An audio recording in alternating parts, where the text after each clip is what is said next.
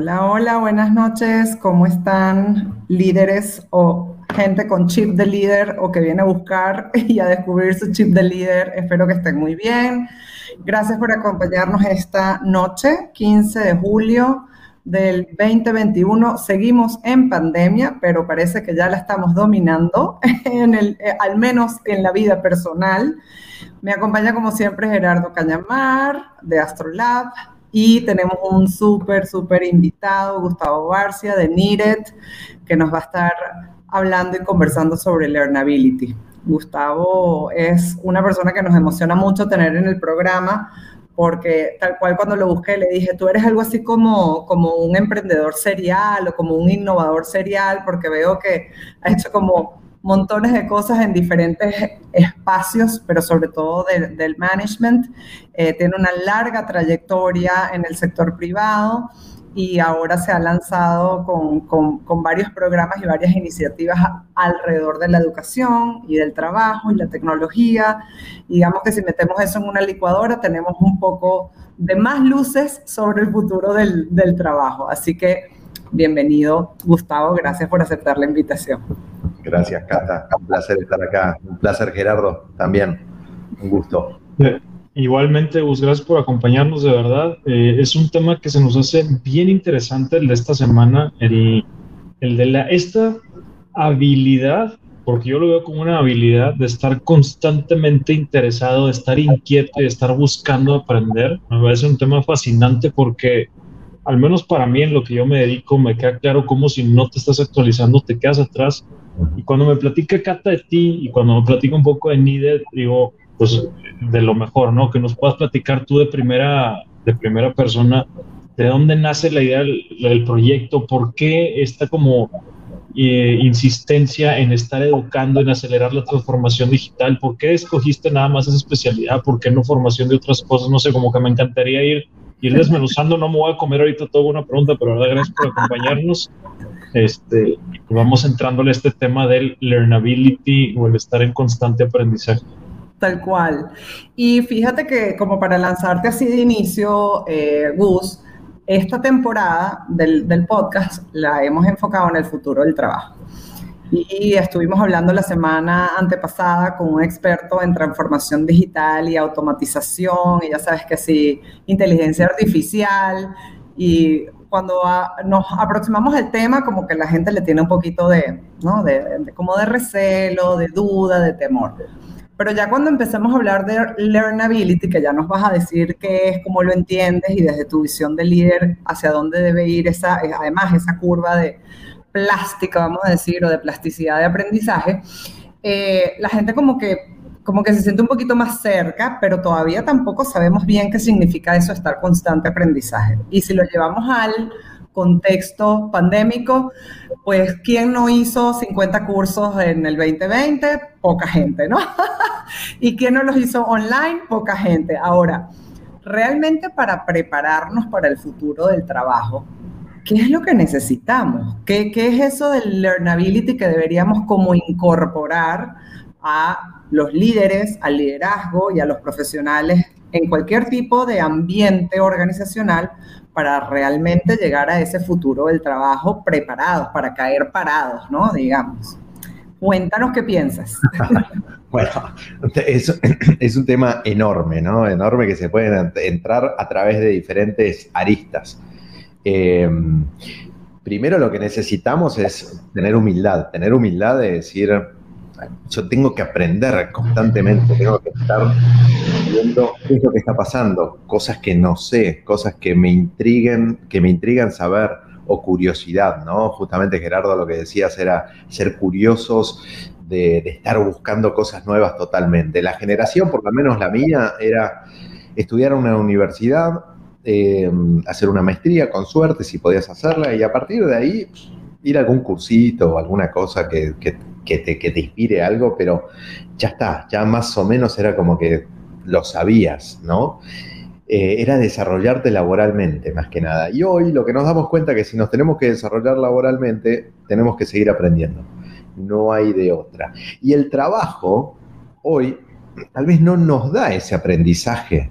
Nos da, por supuesto, un aprendizaje muy vasto y grande, pero los trabajos están siendo, están evolucionando y ese, ese aprendizaje que antes nos lo daba el trabajo o la experiencia, hoy nos da la experiencia, pero le tenemos que sumar cosas nuevas constantemente. Yo siempre separo dos temas, porque cuando a uno le dicen a esta altura de la vida, Gustavo, tenés que volver a aprender o tenés que seguir aprendiendo, lo primero que se me viene a la cabeza es estudiar, ¿no? Y cuando se me viene eso a la cabeza, vuelvo atrás a mis momentos de aprendizaje, más que de aprendizaje de estudio, y era estudiar de memoria, y me tenía que estudiar la poesía, y tenía que estudiar del que tenía delante, y era aburridísimo, y me la pasé súper mal, ¿no? Entonces, yo siempre separo dos cosas. Uno es estudiar y el otro es aprender. Yo puedo estudiar y no puedo aprender. Entonces, ¿qué es lo que tenemos que cambiar el mindset? Lo que nosotros necesitamos es aprender, no ponernos a estudiar, es aprender. Y aprender se puede aprender de diferentes formas. Aprender es un viaje, aprender es una eh, conocer gente nueva eh, una vez por semana, aprender es ir a un museo, aprender es interactuar, es N cantidad de cosas que lo que no significa es estudiar. Entonces, eso es como de primera, de primera mano lo que, lo que me gustaría como separar, ¿no? Eh, siempre que hablamos, por lo menos con nuestros clientes que son alumnos de NIDER, que son grandes directivos de compañías, le trato de decir eso, es que ellos dicen, bueno, yo no tengo tiempo para estudiar. No, no tenés que estudiar, tenés que tener tiempo para aprender. Y tiempo de aprender es divertido, es diferente, es hacer cosas nuevas. Es, eh, en el caso de la tecnología o de digitalización, es perderle miedo a la tecnología. Es, eh, divertirte bajando TikTok a tu celular, sacando una cuenta y ver cosas. Eso es aprender. Y no es, no es que se va a aprender a través de los, de los videos de TikTok, va a aprender a jugar con la tecnología a, perderle el miedo, a interactuar. Entonces, claro, si no eres curioso, si no te apasiona aprender algo nuevo, si no te apasiona ser una mejor persona cada día, em, complicado. Es complicado. Sí, qué bueno que tocas ese tema porque yo he tenido esa discusión con muchas personas y entonces está el que se a ver, no voy a decir como de no, sí voy a decir objetivos. Está el, como aprendedor serial. Es decir, que tiene una obsesión por estar aprendiendo y aprende y aprende y aprende. ¿Para qué? Para demostrar yo soy el que más aprende. Y luego también digo, bueno, pero eso como todo el exceso, ¿de qué sirve? O sea, ¿qué estás tratando de hacer? Y hay gente que he visto que es mucho más conservadora y aprende mucho menos en cantidad, pero es muy, o muy asertivo en lo que aprende. Y entonces veo este choque de personalidades. A mí me pasa aquí en la oficina donde tengo el primer tipo de personalidad que se lee 20 libros y entonces es que ¿por qué nadie está leyendo 20 libros como yo? Bueno, es que aquel con cinco artículos que lee aprendió lo que necesitaba y tú de los 20 libros que estás leyendo y aprendes demasiadas cosas, ni siquiera todas son aplicables en lo que quieres en tu trabajo. En fin, no estoy diciendo que uno esté bien o está mal, pero he visto esos dos tipos de personalidades y ahorita que decías lo de, oye, pues si no eres curioso, igual y ya te medio fregaste, yo diría, igual y no depende de la curiosidad, o sea, yo creo que es nada más como de que te vayas topando con la necesidad y que tengas, que seas lo suficientemente resourceful o que tengas los recursos a tu disposición para, ver, muévete, investigale, rascale tantito, porque información para aprender allá afuera, pues hay montón. Pero no sé ustedes cómo ven este punto. Y lo que pasa es que si, si es solamente porque tienes la necesidad, es como una obligación. Entonces te llegó la necesidad y tienes que investigar y ver, y no lo estás disfrutando porque es por una necesidad que tenés. Ojo, hoy todos tenemos una necesidad ¿eh? de actualizarnos, de, aprender constantemente, de desarrollar estas nuevas habilidades que hace tres años atrás no las necesitábamos y hoy sí las necesitamos, y las habilidades que van a surgir dentro de dos años van a ser diferentes también y vamos a necesitar. Pero uno lo, que no tiene que estar haciendo, o por lo menos yo estoy a favor más de, liderazgo que de estar constantemente haciendo catch up. Entonces, catch up significa, ¿qué es lo que tengo que hacer? Ah, bueno, lo hago, listo, llegué hasta acá, ya está. Pero en el mientras tanto yo estoy haciendo ese catch up, esto avanza. Entonces, el catch up nunca lo voy a poder hacer. si, si, si por naturaleza eres curioso, es como que estás constantemente avanzando y avanzando y avanzando y avanzando sin necesidad de obligarte a hacerlo. Coincido, coincido plenamente. Eh, Gus dijera por, por lo siguiente, eh, o sea, los líderes están llamados a eso, a, ¿no? a, hacer un poco visión, ¿verdad? A inspirar hacia adelante, a, a ser disruptivos con ellos mismos y ser capaces de ver tantito más allá de lo que, de lo que tienes enfrente. Entonces, a lo mejor tu necesidad momentánea o en el corto plazo, pues está muy amarrada al número, a la cuota, a la venta, ¿no? O qué sé yo, al entregable, al KPI que te tienen allí. Pero si tú no estás pensando más allá, si no tienes ese hambre, ese olfato por querer buscar más allá, yo creo que te quedas incluso corto como líder y no puedes eh, como facilitar también el proceso de crecimiento de tu equipo, porque entonces tu equipo está bajo este modelo que hablaba Gus de, de solo hago catch no, puerto de llegada, ok, cumplí, número 5, listo, check, ¿no? Y creo que, que eso justamente no, no nos va a ayudar en el futuro del trabajo cuando vamos a tener tanta diversidad de factores que nos van a estar, vamos a decir, distrayendo de alguna manera, ¿no? Tienes la tecnología, tienes la inteligencia artificial, tienes la automatización, pero también tienes procesos que se han complejizado, con, procesos que se han simplificado, vas a tener la virtualidad, o sea, un ambiente como ese, se me hace difícil no, no, no, no, no decirle a un líder, piénsale más allá, curioséate más allá, como que sé disruptivo contigo mismo, ¿no? No sé. Eh, yo, o sea, bueno, digo, igual por la, la, conversación interpreto que lo estamos midiendo como en un solo eje y a mí me parece que estos de dos ejes, a ver, la necesidad no está ligado con un rezago, entonces yo pondría dos ejes, oye, a ver qué tan abierto o qué tan cerrado eres y entonces si tú eres de mente, de mentalidad de crecimiento, si eres abierto y, constantemente te estás preguntando cómo podría mejorar esto o cómo podría hacer esto diferente, eso, es una, eso genera una, una necesidad que te lleva a buscar fuentes y a crear. Entonces, ojo, a ver, decir por necesidad no es como que, híjole, ya me quedé hasta atrás y me toque eh, emparejar, no es necesariamente así. O sea, yo, yo lo digo mucho en, en, Astrolab trabajamos mucho con el cómo podríamos y todo el tiempo es estar, oye, a ver, podríamos hacer esto, o sea, como que tratamos de borrar los cómo no, si más bien es el cómo sí te topas con necesidades y hay que investigar, ¿no? Entonces... Claro, lo que estás diciendo tú, Gerardo, es que la necesidad la generas tú. Exacto. Exactamente. Eso, eso está buenísimo, ¿no? Porque tú generas, tú te generas incomodidad tú te generas tu propia crisis. cuando, claro, cuando te generas una crisis o una incomodidad, generas una necesidad y pegas otro salto. Lo que yo decía es cuando te genera la necesidad del el exterior, puede ser que estés rezagado y puede ser que no, ¿eh? también.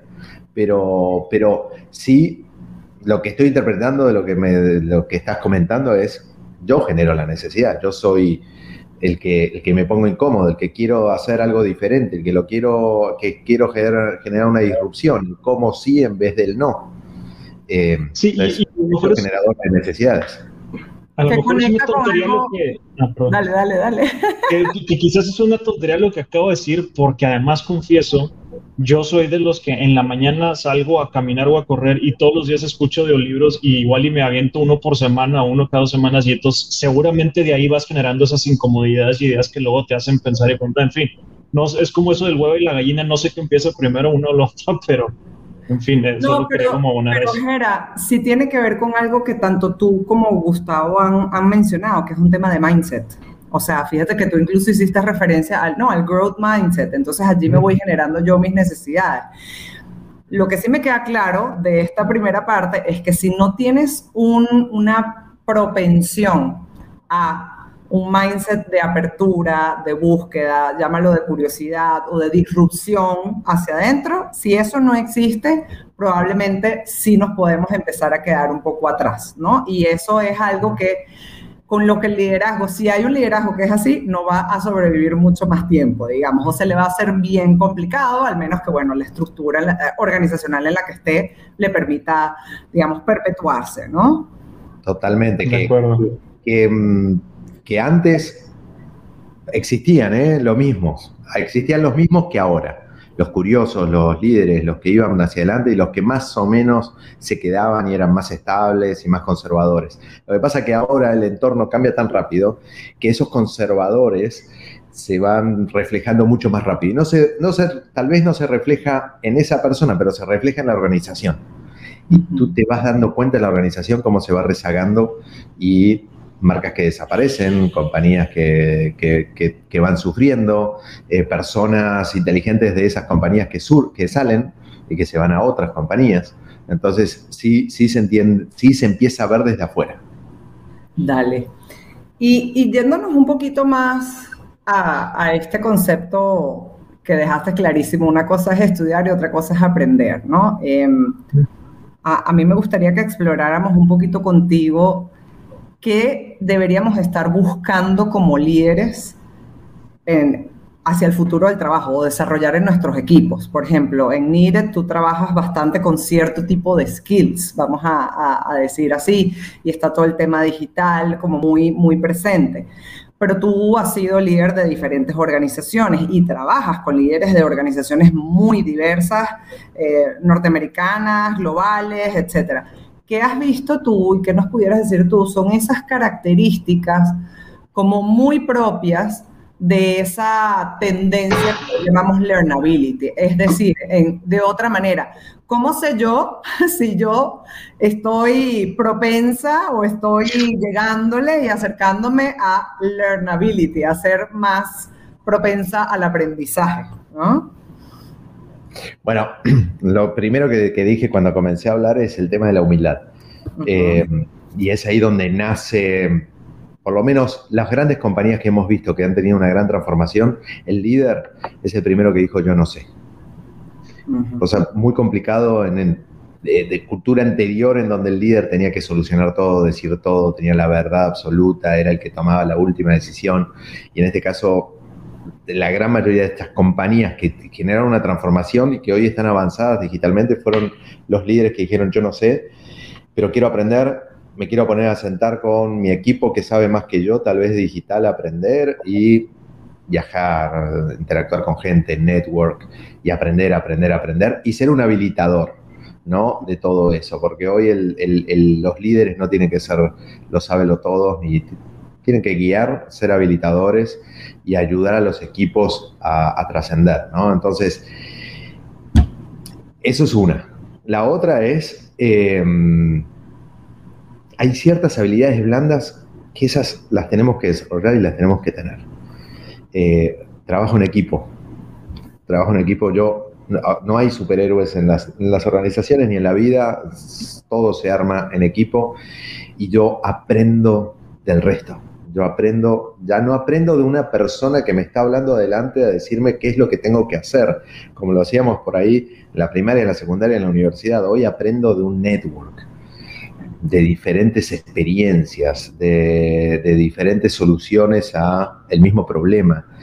Entonces, el trabajo en equipo, interno o externo, con otras personas de otras compañías, eh, es una forma de aprender constantemente y, seguir este learnability que, que, tú dices. La otra es, que Gerardo lo, tocó, es el tema de solución de problemas, ¿no? de, cómo ataco un problema, qué significa, ¿Qué, qué es un problema, cómo lo ataco o cómo lo soluciono y cómo agrego valor solucionando ese problema. Entonces, cuando yo trato, primero identifico un problema y un problema tal vez no existe hoy, pero lo identifico que se puede hacer algo de una forma diferente y eso ya lo puedo poner como un problema, pero es hacer algo totalmente diferente a lo que venía haciendo. Entonces, desarrollar esa habilidad es estar evolucionando y mejorando constantemente. Cuando yo me estoy retando constantemente es cuando yo me empiezo a sentir incómodo, no está bueno, porque no me siento cómodo, pero cuando uno empieza a vivir en la, incomodidad y se empieza a sentir contento en la incomodidad, es cuando ya está en ese path de aprendizaje constante. Em, la solución de problemas va ligado a pensamiento crítico, de, estar cuestionando, cuestionando, cuestionando constantemente. Eh, creatividad y creatividad es consecuencia de todo este proceso, más que nada, y comunicación, tener una excelente comunicación, o sea, poder comunicar tus ideas, poder platicar con más personas, poder eh, comunicar tu problema, tus preguntas, eh, hacer una buena pregunta es mejor que tal vez tener la respuesta. Entonces, para mí esos son como los diferentes habilidades blandas o cosas que habría que hacer para estar constantemente retándote a aprender, a aprender, a aprender. Me encanta. Nada más voy a hacer un comentario porque le toca a Jera. Pero me encanta lo que dijiste, que mm, me, recordó mucho a, Michael Melamed, que él dice que hay que saber definir el problema, ¿no? y te lo dicen también en Google y tal, todas, todas las Silicon Valley hablan mucho de eso, ¿verdad? Pero como saber definir tu problema, eh, me, gusta mucho. Y, qué bueno que traes el tema de la, de la mm, creatividad como consecuencia y el pensamiento crítico como, como esa gasolina, ¿no? Hacerte buenas preguntas, buscar perspectivas, siempre como, eh, a mí me decían de chiquita, no le busques las cinco patas al gato, ¿verdad? Pero es, como sí, buscarle las cinco patas al gato, ¿no? Como, como estar en esa búsqueda constante de, incomodidad. Eh, es, es, muy valioso lo que, lo que has compartido. Gera, ¿quieres, ¿quieres preguntar algo? eh, sí, digo, antes de preguntar, digo, igual está medio tonto medio X redundante, pero haz de cuenta que todo lo que dijiste, Gus, estoy de acuerdo con ello. Me parece, o sea, yo no tendría nada que retarte y nada que agregar lo de las habilidades blandas.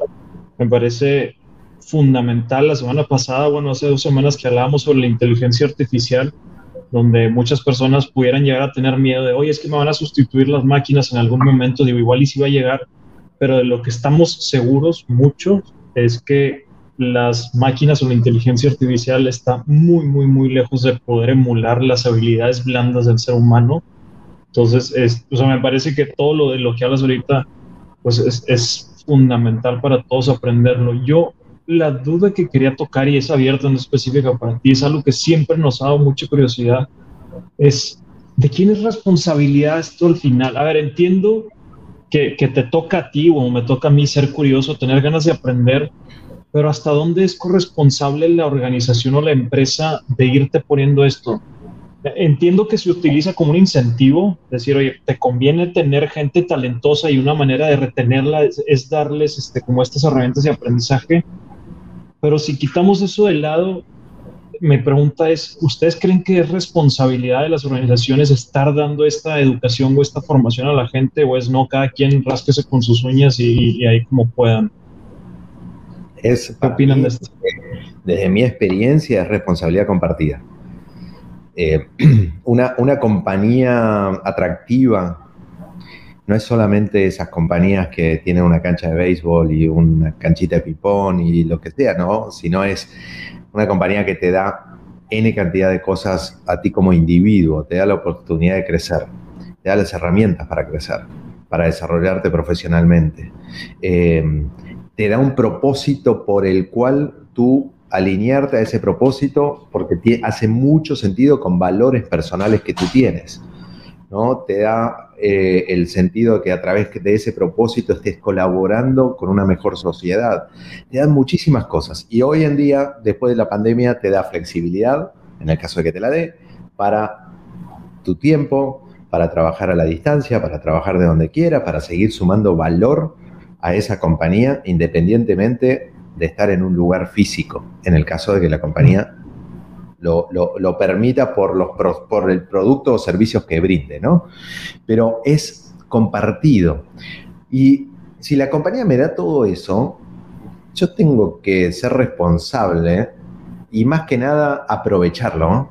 ¿De acuerdo? Para que eso me ayude a mí en lo personal primero y después junto con todo lo que estoy haciendo yo, ayudar a la compañía a desarrollarse, porque al fin y al cabo uno pertenece a un grupo de personas que entre todos queremos ser mejor. me, gustaría ver estadísticas, o sea, yo también creo, quiero creer o quiero pensar que es compartido y me encantaría ver números de cuántas personas por sí solas, con su dinero, se compran un programa de capacitación y que no se los pague la empresa. O sea, estoy, algo me dice, sin saber los números, que va a ser abismal eh, la diferencia entre lo que te paga la empresa y lo que te pagas tú. Y entonces eso luego me lleva a pensar en, en que quizás sea un tema como de validez percibida. O sea, dices, oye, a ver, tú estás dispuesto a pagar tu MBA o a conseguir becas o moverte, no sé qué, porque sabes que te pone como una etiqueta de, ah, esta persona es un MBA, viene certificado.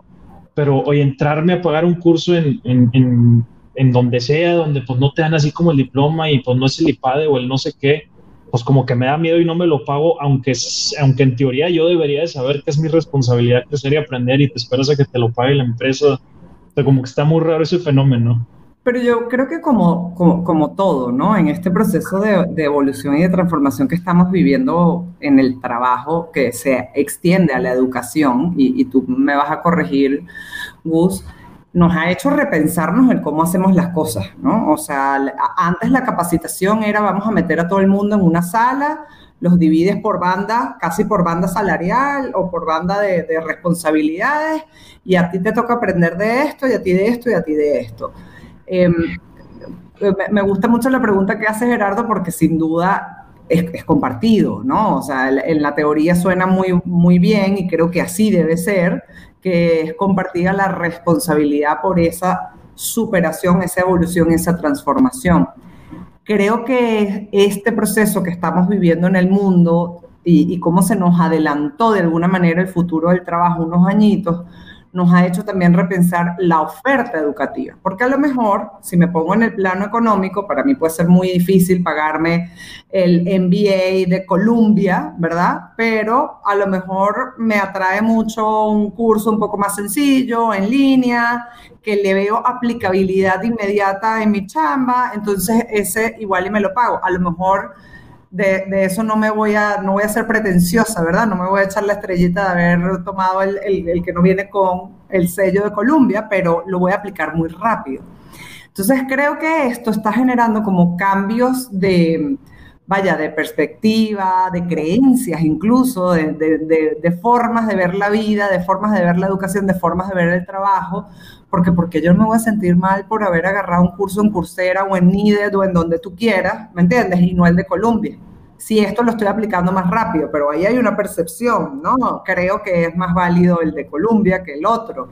Eh, y las empresas hacen, empaquetan sus, sus entrenamientos de una manera y a lo mejor no de otra. Y creo que en tu experiencia nos puedes contar cómo estás viendo dos cosas. Te voy a redondear la pregunta de Gerardo y una que ya traía yo, que es, uno, ¿cómo ves cómo las empresas se comienzan a aproximar al aprendizaje en esta era?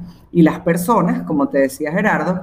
Y la segunda, en esa de las personas, si ves mucha diferencia generacional, porque siento que por ahí también puede haber como una grietita de si soy más joven, a lo mejor estoy como más abierto al aprendizaje de una manera y si no estoy tan joven, a lo mejor como que me cuesta más. No sé. Cuéntanos. Bueno, las compañías hoy, por lo menos lo que yo estoy viendo, se están abriendo muchísimo más, se están siendo mucho más flexibles. ¿Por qué? Porque se dan cuenta que tienen una, como hablábamos antes, de una necesidad actual. Y esa necesidad la tienen que cubrir. Antes eh, era como, bueno, tenemos que darle formación al equipo, vamos a tener, vamos a elegir estos cuatro o cinco temas. De hay otros temas que son como certificación en seguridad, certificaciones específicas técnicas de ciertas compañías que eso lo tienen que seguir haciendo. Pero hay otras que, bueno, vamos a cumplir y le vamos a dar esta formación a la gente. Hoy en día, la formación que están decidiendo hacer las compañías es una formación que tiene que tener resultados muy rápidos dentro de la organización por cómo está cambiando el mundo, porque nos hemos reinventado y como lo que hemos vivido el último, los últimos, el último año y medio. Entonces, están muy, muy abiertos a agarrar y hacer un Frankenstein en base a lo que necesitan y agarrar al mejor de, no sé, de cierto, cierto tema y meterlo en la organización y hacer un programa corto de dos meses, tres meses, porque rápido tienen que, tienen que ir a, implementar. Lo que las compañías nos están pidiendo es implementación inmediata. yo, no quiero que vengan acá a decirme qué es lo que tengo que hacer o a formar a un equipo durante seis meses, nueve meses y que después recién lo implementan. Nueve meses es una eternidad. Entonces, cada clase que dan, quiero que se implemente. Y es, y es esa nuestra, nuestra metodología, ¿no? De, de hacer que todo se vaya a la realidad y a proyectos verdaderos dentro de la compañía. Entonces, están muy flexibles. Es más, han venido compañías que, nos han llamado y que nos han dicho, es que nos hemos acercado con universidades muy importantes de Latinoamérica y de Estados Unidos, y todos tienen el programita armado. Y yo no quiero el programita armado, yo quiero algo que me sirva a mí. Entonces, están muy, muy abiertos a la flexibilidad y, a generar eso, esa, una dinámica nueva, que para mí es el futuro de la educación. ¿eh? Eh, uno, muy complicado el otro día, justamente ayer lo hablábamos con amigos, de qué complicado a los 20 años o a los 18 años tomar la decisión de qué es lo que vas a hacer y qué, qué carrera vas a elegir, ¿no?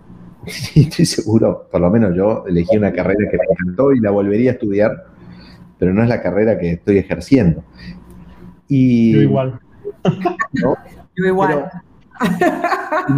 Claro, imagínate que en tu, en tu vida, en vez de estudiar una carrera que te digan, vos te vas a recibir de tal cosa, vos vayas estudiando por semestres temas que te interesan y vayas armando tu carrera y lo podés hacer seis meses en Colombia, seis meses en la universidad X, que sean los mejores de eso, otros seis meses de otro tema estudiando nanotecnología en otro lado, y te vas armando de tus herramientas, ¿no? Claro, después existe la traba mental de decir, y, voy a contratar a alguien que no tenga una carrera específica y que haya trabajado, eh, haya hecho todo esto, pero esas generaciones van a cambiar. O si viene, no sé, cualquiera de mis hijos y me dice, no, no voy a estudiar ninguna carrera y voy a hacer eso que estás diciendo vos, y me agarra frío por la espalda, ¿no? Pero sí. no sé. Nosotros somos los primeros que trabajamos mentalmente eso.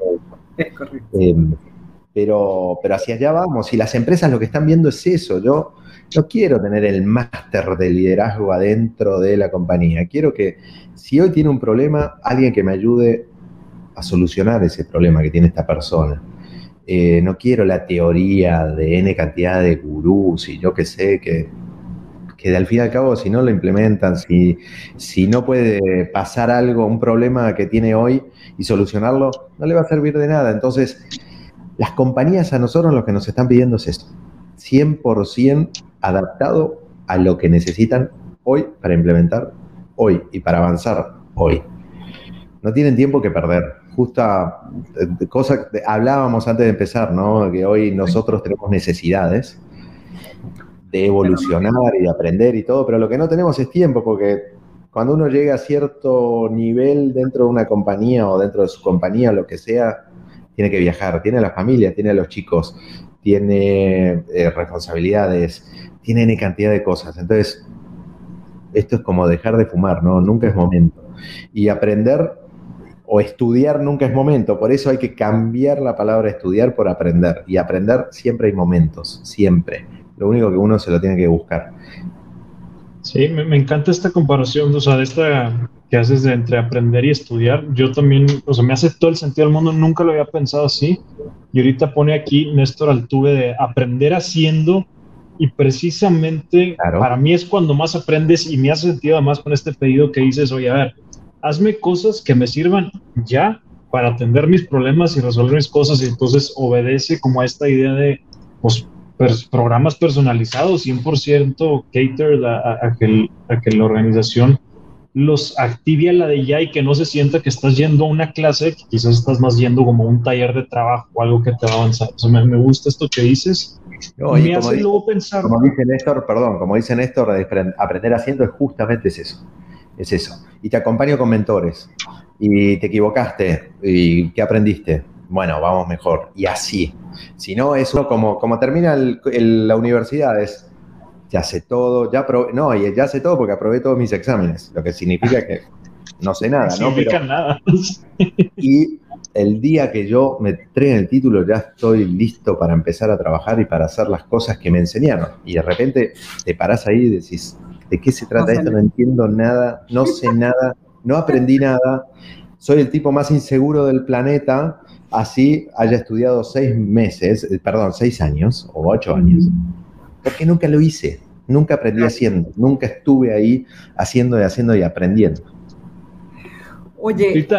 perdón, Cato, una pregunta. Sí, sí, sí. Dale, dale, dale. Fuera del aire nos contaste sobre tu proyecto y de ahorita nos cuentas más al respecto con todos, pero también tocabas el tema de, oye, antes de yo recomendarte un camino, un taller, un curso, un módulo, un pad, como tú, como cada quien le quiera llamar, es, te hago una evaluación para ver en dónde estás parado. Y, a mí me hace todo el sentido del mundo que lo que vayas a cursar o en lo que vayas a aprender esté especial para ti. Me hace preguntarme qué va a pasar o cuál es el futuro de todos estos programas que ya están ahí como, no sé si decir genérico porque no quiero ser injusto, igual son buenos, pero pues tú, tú conoces cómo hay estas plataformas con una biblioteca de, pues ahí están los cursos y ojalá te sirvan, son de un costo más bajo, mucho, mucho más bajo, pues porque igual es así como muy genérico pero trae toda esta base teórica. Ah, yo no soy fan, pero bueno, cada quien su, su, forma de aprender, este, pero me pregunto cuál es el futuro de estas plataformas que están creciendo tanto en volumen, en tamaño, en inversión, si pareciera que lo que más nos sirve a cada quien es que esté muy personalizado hacia mí. como siempre, ¿no? Hay un boom de, bueno, surgió esto y, hay N cantidad de contenido y la gente se suscribe, yo qué sé, y hay un boom siempre, siempre en todo. Hasta que después empieza a entender, sirve, no sirve. Acuérdense del boom de los mocks, ¿no? De hace siete años atrás que iban a ser la salvación personal. Esto es como si tenés una plataforma en donde hay muy buen contenido, porque lo acepto, hay muy, muy buen contenido. Lo mismo que YouTube. En YouTube puedes aprender todo lo que se te antoje. ¿eh? Eso te iba a decir yo. Me quiero colgar de allí, porque ¿cómo haces? O sea, luego la gente dice, bueno, sí, yo aprendo en línea, pero es que además todo lo, lo accesible a los grandes gurús está allí en YouTube. O sea, antes Simon Sinek era, o sea, no sabes, lo conocíamos nosotros tres. Todo el mundo ahorita sabe quién es, quién es Simon Sinek, todo el mundo sabe quién es el Golden Circle, todo el mundo responde el why, ¿no? O sea, todo el mundo. no sé, sí, continúo. No, totalmente, totalmente. Está a disposición. Lo bueno que ha hecho Internet es que ha puesto, ha democratizado el contenido. El contenido muy bueno, ¿eh? a disposición de todo el mundo. Pero cuando yo tengo un objetivo claro, no sé tal vez cómo llegar y necesito gente que me acompañe, necesito gente que me diga, mira, podés hacer esto, ¿por qué no probás esto? Fíjate que hoy estás en esta situación, tenés estos, eh, estos objetivos o estos desafíos, tenés que aprender esto, esto, esto. Claro, tú te metes en Coursera, es lo mismo que, bueno, me pasaba a mí en la época anterior, ¿no? Pero me pasa ahora en Netflix o me pasa ahora en cualquiera de estas OTPs o me pasaba antes en Cablevisión, en donde de repente me aparecía el paquete de 300 canales. Lo único que hacía era ir del 0 al 300, del 300 al 0. Y mi esposa me decía, Gus, ¿podemos ver algo? Es que no hay nada, no hay nada bueno. Pero voy pasando, pasando, pasando, pasando, pasando, pasando, y así me pasaba tres horas. Eso lo mismo nos pasa hoy. Y cuando decimos, voy a hacer este programa que dice cinco horas, seis horas. Híjole, y si es malísimo, perdí seis horas. Entonces, esas dudas empiezan a suceder. Si alguien te acompaña, alguien te dice, vas por acá, te mentorea, te ayuda, te arma este pad, vas, vienes, es, otro, es otro camino. Al fin y al cabo, la escuela es eso. Cuando vamos a la escuela y, nos arman esa guía de, de, formación, es eso. Y nosotros entramos y decimos, sí, sí, sí, lo único malo es que no son flexibles y que tal vez la mitad de ese contenido, cada vez que voy a hacer un grupo, un, programa ya armado, armado, armado, no me sirve. Entonces, tal vez para la educación básica, sí, pero para la educación de adultos trabajadores, que lo que no tenemos es tiempo, y tenemos que reaccionar muy rápido y tenemos que evolucionar muy rápido en nuestra carrera porque nos está, em, empezamos a escuchar ruidos los pasos en el tejado, eh, tenemos que avanzar rápido. Y tenemos que avanzar rápido con cosas de que mañana lo pueda implementar, que pueda demostrar, que pueda hacer las cosas que tengo que hacer eh, y que pueda evolucionar muy rápido en beneficio de la compañía en la que estoy trabajando o en mi propia compañía, si soy un emprendedor. Entonces, alguien te tiene que guiar, alguien te tiene que ayudar. Oye, eh, Gus, me gusta mucho esto y quiero sumarizarlo para la audiencia, porque dices, tienes que tener un camino, ¿no? Como un path, una cierta eh, eh, estructura, digamos, ¿no? un trayecto trazado. Tienes que tener mentoring y lo completas con que tiene que haber acción, ¿no? Porque entonces en la medida en la que tú tienes ese call to action que también mencionaba Néstor y que tú mencionabas hace un rato, pues empiezas a ver los resultados. Entonces ya, ya si le crees, ¿no? Ya bueno, estuve tres horas, lo implementé, vi el resultado, va, ok, sí le creo. Y te, pones contento y, y, y, te agarran, te inspiras y agarras ese, ese, esa vuelta más rápida de decir, puta, si esto lo hice, ahora voy a hacer más. Y ahora esto. Entonces significa que lo que, lo que aprendí sí, sí sirvió. Empezás en un loop muy, muy... Eh, muy sano, muy interesante. ¿no? no te quedas solamente en el loop de y esto para qué me sirve, y esto para qué me sirve, y esto para qué me sirve. Correcto, correcto. Y, vuelvo sobre tus pasos sobre el tejado para aquella pregunta que te dejé por allí, que es generaciones. Ah, ok. generaciones en este asunto. Porque, a ver, me voy a poner de ejemplo que, que es muy feo, pero es verdad yo soy generación X, pero he sido un early adopter de la tecnología. Entonces, yo consumo cursos por internet y yo he comprado cosas hasta en Instagram, ¿me entiendes? Que mis amigas de mi edad, mis cuarentonas amigas de mi edad, me ven así como, bueno, estás loca, ¿no? Em, ¿Cómo, cómo en, en, el mundo del trabajo y de la educación las generaciones nos estamos comportando? ¿Qué nos puedes decir de allí? Ahora sí, las generaciones, las generaciones como las X, las baby boomers, son un poquito más renuentes a probar cosas nuevas. Eh, porque nuestro mundo iba a otra velocidad. Entonces, no estamos tan acostumbrados a, jugarnos con los cambios rápidos y a generar ese cambio. Las generaciones más eh, generación eh, los millennials o los zetas, vivieron una, en un mundo más cambiante, entonces están más de cambiar de trabajo, de expectativas, de, algo que lo inspire e irse para allá y aprender. Sí se, ve cómo se, se, refleja eso en actitudes, pero en las compañías en las que trabajamos hay de todas las generaciones. Y lo que y, y, tú puedes ver generaciones X y baby boomers súper comprometidos y con una pasión increíble eh, y divirtiéndose en el camino porque ya tienen esa, esa de, a ver, a esta altura de mi vida, si voy a hacer esto, me voy a, me voy a divertir, ya aprendí, no la voy a sufrir ni nada y voy a aprender a hacerlo como lo tendría que haber hecho años atrás. Entonces, los ves increíble cómo se están muriendo de la risa, aprendiendo, divirtiéndose y ilusionados de decir, hoy aprendí esto, es increíble, y puedo conversar con mis hijos de esto que antes no. Entonces, una dinámica muy de, querer avanzar. Y hay otros también, del otro lado de la moneda, millennials, que dicen, no, yo ya lo sé, y, pero eso es una cuestión de actitud siempre, ¿no? Em, pero, pero yo diría que ya no es una cuestión de generación.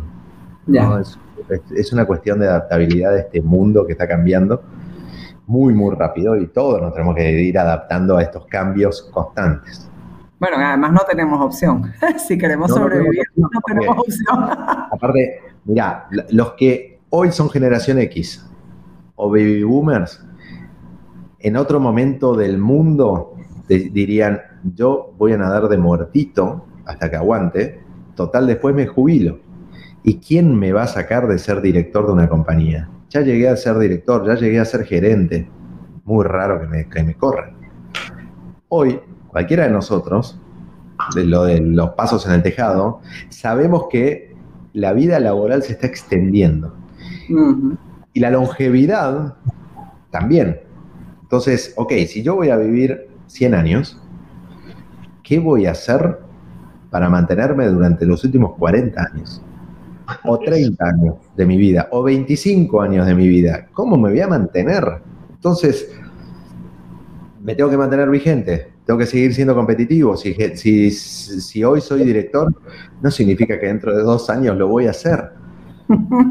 Entonces, ¿cómo hago para seguir avanzando, para seguir evolucionando? Y ahí está la inquietud, ahí, ahí sí hay una necesidad. Y ahí sí te corre la necesidad de decir una amenaza de que me quede sin trabajo y después de qué vivo. Claro, claro.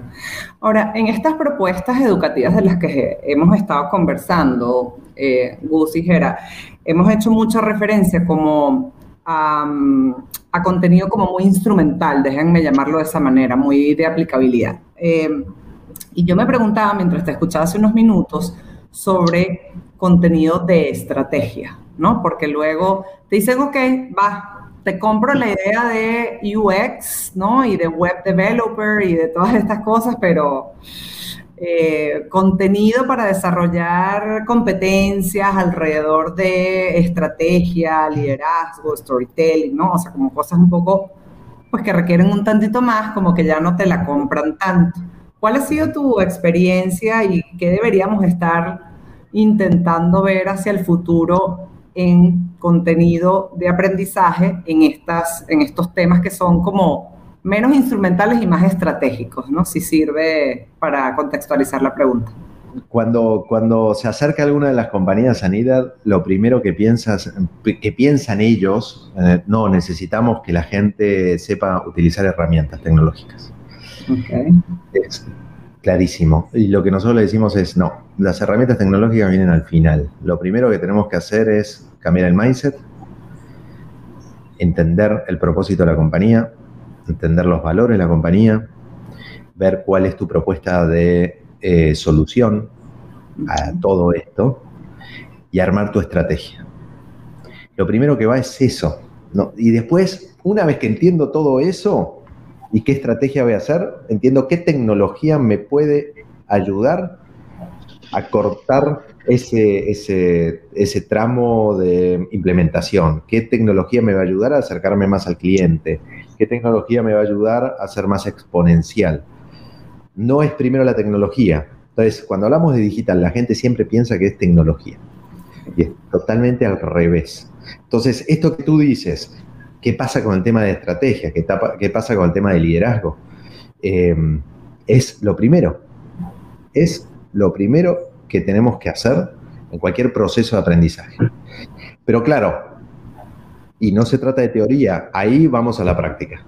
Y vamos a la práctica que entiendas cuáles son los valores de la compañía, entiendas cuál es la solución, es la solución que quiere el cliente o no, quién es tu cliente, N cantidad de cosas que hacemos, porque si no, queda en, un libro inspiracional de liderazgo, inspiracional de estrategia. Esto es estrategia. Y después cómo lo bajas a tu día a día es casi imposible. Entonces, eso es clave, clave. Y, por supuesto, todo este contenido que se desarrolla para desarrollar estas habilidades o para desarrollar estos procesos de implementación, tiene que ser innovador, tiene que ser creativo, tiene que generar inspiración dentro de la gente, tiene que generar que la gente actúe, tiene que generar que la gente empiece a tener resultados para que esta eh, rueda empiece a girar eh, y, tiene que ser diferente de cómo lo venimos haciendo hasta el momento. Mira, yo durante mucho tiempo de mi, vida trabajé y fui el CEO de la compañía y el socio de la compañía, de todo, una compañía de, que inspiraba a las personas a, mejorar a través de eventos. ¿no? Su core business era como eventos internacionales. Yo me acuerdo, me acuerdo. Tú, Wobby, ¿verdad? Wobby, y, antes, y antes fueron Management TV. Management TV, ¿verdad? Bueno, nosotros lanzamos un canal de televisión que al inicio se llamó Management TV, después lo cambiamos por Wobby para... Tengo tipo, tengo, voy a tirar la cédula, como se dice en Venezuela, contra el piso. Tengo mis DVDs. Tengo mis DVDs de Management. DVDs, increíble, increíble. Bueno, era eh, en, en, Casa de Herrero Cuchillo de Palo desarrollábamos nuevos productos con marcas diferentes, entonces nadie interpretaba de que éramos los mismos hasta que cambiamos todo y pusimos Wobby, Wobby TV, Wobby Magazine, Wobby Events, todo, ¿no? Wobby.com. Em, pero bueno, todo eso se aprende con el tiempo. Y ahí lo que yo me di cuenta, nosotros siempre hacemos, hacíamos un proceso con una compañía, ¿se puede decir el nombre? Sí. Sí, sí. sí. sí, em, con Interbrand. Y lo que hacíamos con ellos era cada dos o tres años un proceso de analizar si la marca estaba representando lo que verdaderamente queríamos ser. Entonces, y ahí evaluábamos, tenemos que ajustar esto, tenemos y no significa cambiar de marca, sino los valores de la marca, cómo comunicábamos, qué era lo que hacíamos, N cantidad de cosas. En la última, en el último proceso que hicimos, donde yo era el, el CEO, me dijo Interbrand, ustedes lo que quieren ser una compañía, ¿no? De que, que ayuda a las personas a inspirarse y a transformarse y me dijo así muy claramente, ustedes no lo son. ¿Cómo? No, ustedes solamente inspiran, pero no transforman. A ver, contame un poquito eso. Inspiran, tienen unos eventos increíbles, la gente va, escucha a Michael Porter, escucha a Bill Clinton y a N cantidad, espectaculares todos, y te inspira, vos salís después de esos dos días comprando un montón de libros que nunca vas a leer, o tal vez sí, pero mucha gente compraba muchos libros y después decíamos, nunca los van a leer, pero salen muy inspirados, muy de, tengo que implementar esto, tengo que implementar esto. A los dos semanas o tres semanas, todo volvió a la normalidad, porque, porque la compañía te empezó a, absorber problemas y yo qué sé, y todas tus ideas inspiradoras se quedaron en la calle. Y ahí es lo que dije yo, mi próximo emprendimiento tiene que ser educación porque con educación tú los acompañas por cierto tiempo. Cuando los acompañas por cierto tiempo empiezas a cambiar hábitos, empiezas a cambiar formas, empiezas a transformar verdaderamente a las personas. ¿no? Entonces, eh, básicamente, eso es a mí lo que me llevó a hacer lo que estoy haciendo ahora. Y siempre fui una persona de muy de de, querer ayudar a las personas con la inspiración y con la transformación, ¿no? Entonces, eh, a mí me tocaba ver esos grandes eventos que eran espectaculares, pero que después la gente seguía, seguía siendo igual. Em, lo que no significa que está en contra de esos eventos, ¿eh? están espectaculares y están increíbles. Lo único que esa chispa la tenés que seguir alimentando con gasolina a lo largo de cierto tiempo y ahora a lo largo de la vida. Eh, entonces es parte de esas habilidades que tenemos que, ir desarrollando. Nos hacen una pregunta interesante. Eh, creo que tiene que ver con lo que estás diciendo de, una cosa es inspirar, la siguiente, bueno, yo argumentaría que la siguiente es formar, transformar me parece que viene después, pero nos pregunta Néstor si a tu entender, de alguna manera la formación va a sustituir la consultoría, o al menos es lo que interpreto de su pregunta. No, no creo que la sustituya. Sí, en algunos momentos se van a cruzar. Eh, hoy lo que nosotros hacemos con las compañías es casi, casi que una consultoría, pero los consultores, o como estamos acostumbrados, es gente que viene, te analiza la compañía, ve entrevista, habla con la gente, está trabajando ahí, después te dice, tienen que hacer esto. Em, esto de la formación y consultoría es ver cómo está la compañía y hacer que la compañía lo haga, hacer que la compañía evolucione, que nadie venga de afuera con una fórmula secreta, sino que la compañía se vaya dando cuenta, ah, tengo que hacer esto, ah, ahora voy a probar esto, ahora voy a hacer esto. Y en ese camino va evolucionando, ¿sí? Entonces, ahí es donde se cruza la formación con la consultoría. Al fin y al cabo, yo para, pienso que el futuro de la educación, como lo decía, era una, educación 100% personalizada a mis necesidades, eh, adaptativa a lo que hoy necesita Gustavo, que ustedes son mucho más jóvenes que yo, pero imagínense que seamos de la misma edad. Gerardo, Cata, Gus, hayan, hayamos estudiado lo mismo, nos hayamos recibido en la misma universidad y seamos de la misma, del mismo país y todo.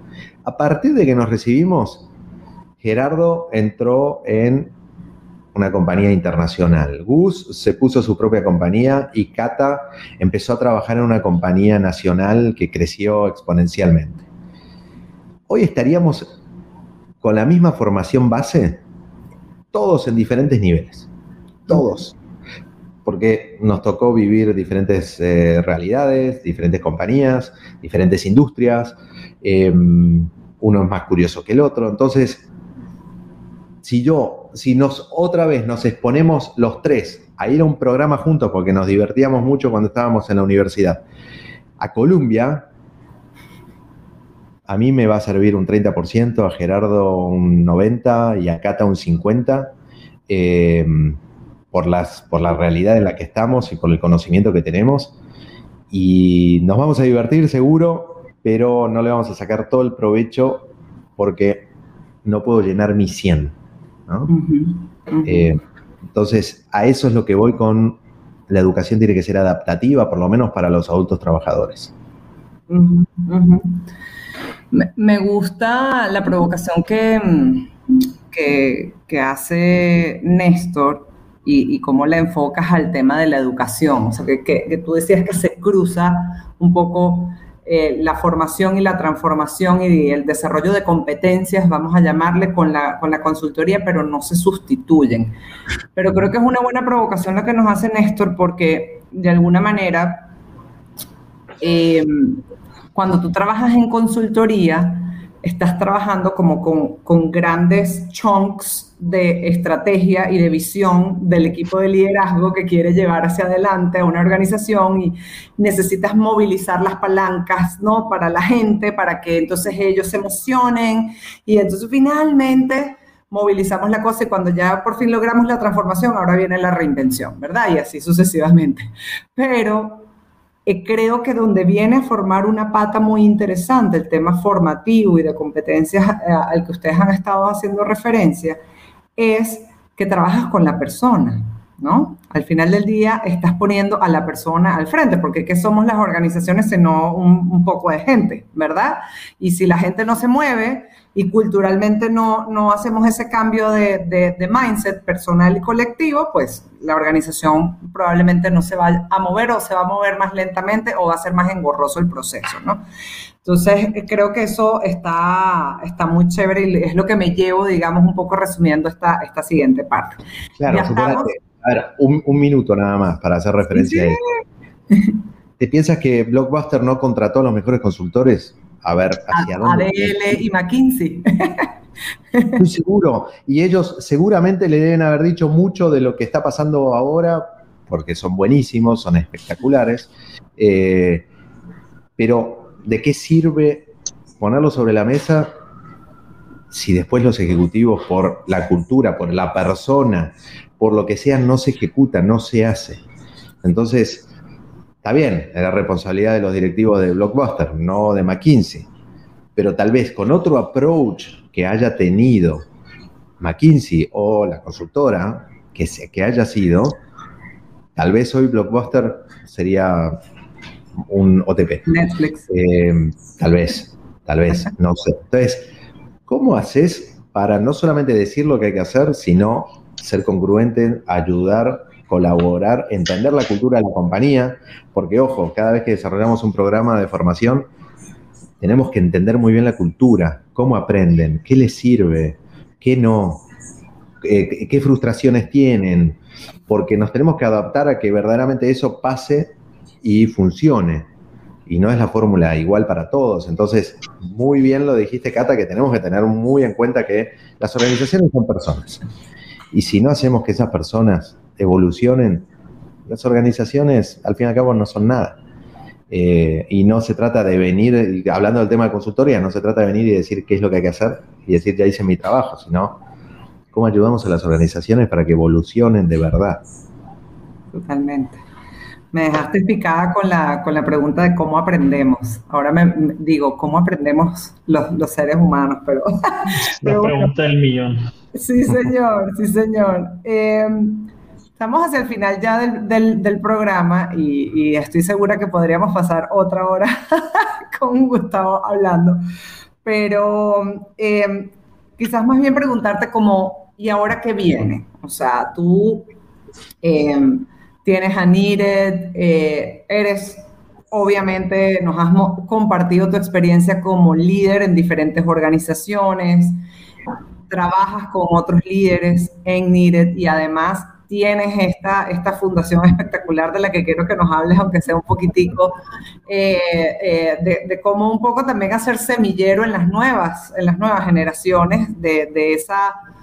Yo, yo, yo, te escucho y pienso como en mente plástica, ¿no? En mente moldeable que necesitamos hacia, hacia adelante. Eh, ¿Qué viene ahora para NIRED? ¿Qué, ¿Qué, nuevos proyectos están en camino? ¿Y hacia dónde crees tú realmente que el futuro del trabajo se está moviendo, ¿no? como para dejarle así unos mensajitos de cierre a, la audiencia, ¿sí? A ver, desafíos para mí de cómo hacemos para, para ayudar cada vez a más personas, ¿no? Y sin perder, y sin perder este tema de personalización y de acompañamiento. Porque es muy fácil decir, bueno, vamos a hacerlo masivo esto y tiramos todo el contenido y que la gente se, defienda con eso. Y eso es totalmente incongruente con nuestro propósito. Entonces es un gran desafío cómo hacemos para masificar, para que mucha más gente lo pueda hacer, eh, para que mucha más gente pueda evolucionar y dónde está ese, ese equilibrio entre ambos extremos. ¿no? Ese es un desafío que nosotros como equipo lo estamos pensando constantemente todos los días. Em, ¿Y, cuál es el futuro del trabajo? y el, desafío para los líderes con los que trabajas, porque, o, sea, los líderes, tú estás proveyendo de este servicio, digamos, a, las compañías, pero has visto a tantos líderes y has sido líderes en, tu propio, en tus propios procesos que, ¿cuáles crees tú son ahora los desafíos hacia adelante que van a enfrentar los nuevos líderes o los líderes actuales con el futuro del trabajo? Incomodidad. el desafío que vamos a encontrar ahora es estar incómodo constantemente. Incómodo en todo sentido. Eh, incómodo en que no sé qué va a pasar, incómodo en que está cambiando el mundo de nuevo, incómodo en que me falta aprender, eh, incómodo en que la gente ahora, más allá de trabajar a distancia, hay algunos que trabajan al lado mío, otros que trabajan afuera y cómo hago para seguir liderando eh, en este sentido. Incomodidad total, total. Pero eso lo que nos da es muchísimo aprendizaje y, entusiasmo, ¿no? Si el mundo sería flat, sería muy aburrido. Eh, hay mucha gente que le encantaría que así sea, pero los que generan el futuro y van cambiando el mundo no son así. Entonces, si queremos ser parte de ellos, y estar ahí aprendiendo y liderando y desarrollando y haciendo cosas nuevas y yo qué sé, es incomodidad, eh, sufrimiento, porque es así, eh, y muchas satisfacciones de decir, hoy estoy a otro nivel. Em, mira, te, voy a decir algo muy íntimo, ¿no? ahora estoy de viaje eh, y tratamos de hacer este viaje todos los años, menos el año pasado que no lo pudimos hacer, donde nos vamos a otra ciudad un mes a, trabajar a la distancia y eh, los chicos hacer camps y cosas diferentes en, lugares diferentes. Entonces, y hoy iba en bici a buscar a, a mi hija al camp y decía, ¿cómo me siento hoy con respecto a hace dos años en un viaje parecido. Y tal vez en ese momento, y te soy totalmente sincero, ¿eh? Eh, tal vez mis, eh, mis ingresos económicos eran mayores a los que tengo hoy. ¿Sí? O dos años o tres años atrás. Porque emprender no es fácil. Y hacer en cantidad de cosas y desafíos no es fácil. Y eso tal vez te genera cierta incomodidad. Puta, yo antes ganaba más y ahora gano menos. Y, pero me sentía súper orgulloso de todo el aprendizaje que he tenido y como persona estoy a otro nivel. Em, entonces, esa incomodidad te genera unos pasos agigantados que si lo analizas desde otra perspectiva te da unas satisfacciones increíbles. Totalmente. Como la satisfacción que te debe dar trabajar en la fundación que presides, donde estás sembrando hacia el, hacia el futuro, ¿no? Justamente creo que vale la pena que, que converses un poquito sobre esto porque al final se trata un poquito de trascendencia, ¿no? Y tú estás dejando tu, huella en tu hogar, siendo mejor persona, viviendo quizás una vida más simple, ¿verdad? Pero también estás pasando esta experiencia de aprendizaje a otros, más allá de tu, de tu entorno profesional y personal. Entonces, cuéntanos un poquito de eso.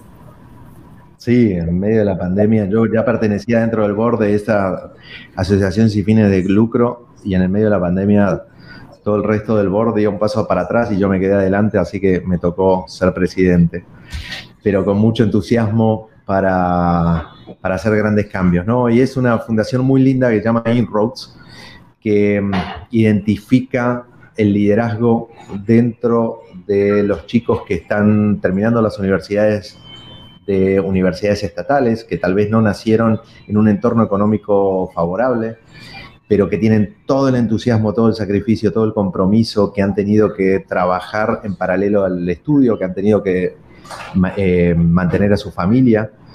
Y, esos ejemplos de liderazgo no se encuentran muy seguidos, Pero lo que no tienen estos chicos es la oportunidad de pegar un salto cuántico y de que tal vez hacer su carrera en una compañía internacional o en una compañía nacional grande que verdaderamente le cambie su, realidad. Y lo que hace Inroads es identificarlos, pasarlos por un proceso de un año de formación, formación en muchas habilidades técnicas como temas digitales a través de NIDED, que lo ponemos a disposición gratuita para ellos, y de eh, habilidades blandas, que son temas de liderazgo, temas de estrategia, temas de negociación, temas de comunicación y temas de Em, de autoestima, ¿no? Mucho de poder pasar ese, esa barrera que cada uno de nosotros nos ponemos. Y nosotros también tenemos problemas de barreras que nos ponemos, ¿no? De, cuál es nuestro techo de cristal constantemente. Entonces, ¿cómo hacemos para ayudarlos en ese proceso? Y de que cuando se sienten en una compañía internacional, digan, sí, yo lo puedo hacer. Yo tengo todas las habilidades y tengo todo el compromiso para hacerlo, igual que otra persona que nació en otro lugar más favorable que el mío. Y las compañías internacionales hacerles ver de que eso es movilidad social, de que les va a servir a ellos, porque es un gran ejemplo.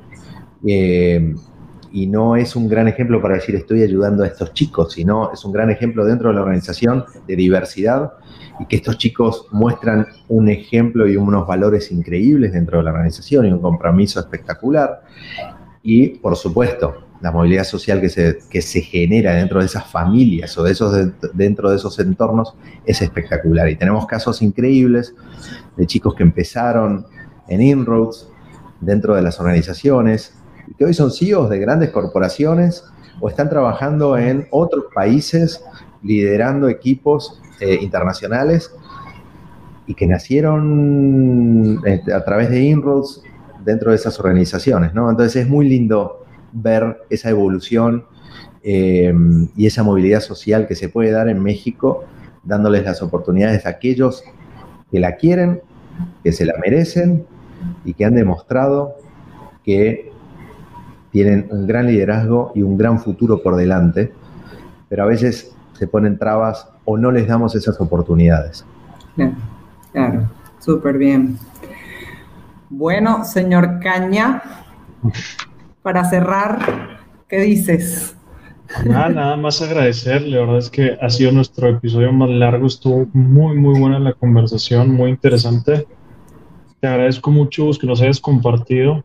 Eh, yo me sigo quedando al final picado con este último tema que ya no tocamos de del paso entre inspirar y transformar. O sea, creo que hay una serie de cosas más allá de la educación, pero igual lo podemos dejar para otra conversación, que está bien bueno el tema. Eh, espero que los que nos estén escuchando ahorita y los que nos escuchen después en grabación, pues les puedan sacar todo el valor. De verdad, gracias por seguir con nosotros y la próxima semana tenemos un invitado más para Leadership. Gracias, Gus. Gracias, Caña. Pasen muy bonita noche todos. Igual.